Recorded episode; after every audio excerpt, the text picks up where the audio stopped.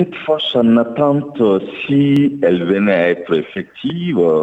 au-delà de l'effet d'annonce dont les chefs d'État se sont caractérisés dans le temps, euh, elle ne pourrait être qu'un effet domino euh, quand on regarde un peu dans la sous-région, même au-delà, euh, la création incessante des forces ou d'organes en vue de lutter efficacement contre la nébuleuse terroriste sans appel. Donc pour dire que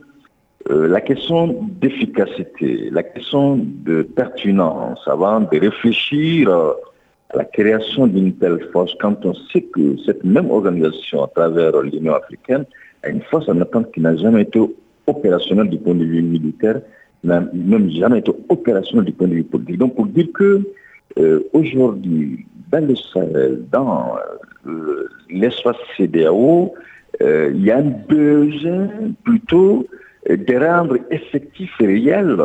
les organes existants et non d'en créer. Du moment où la force en attente euh, peine à être opérationnelle,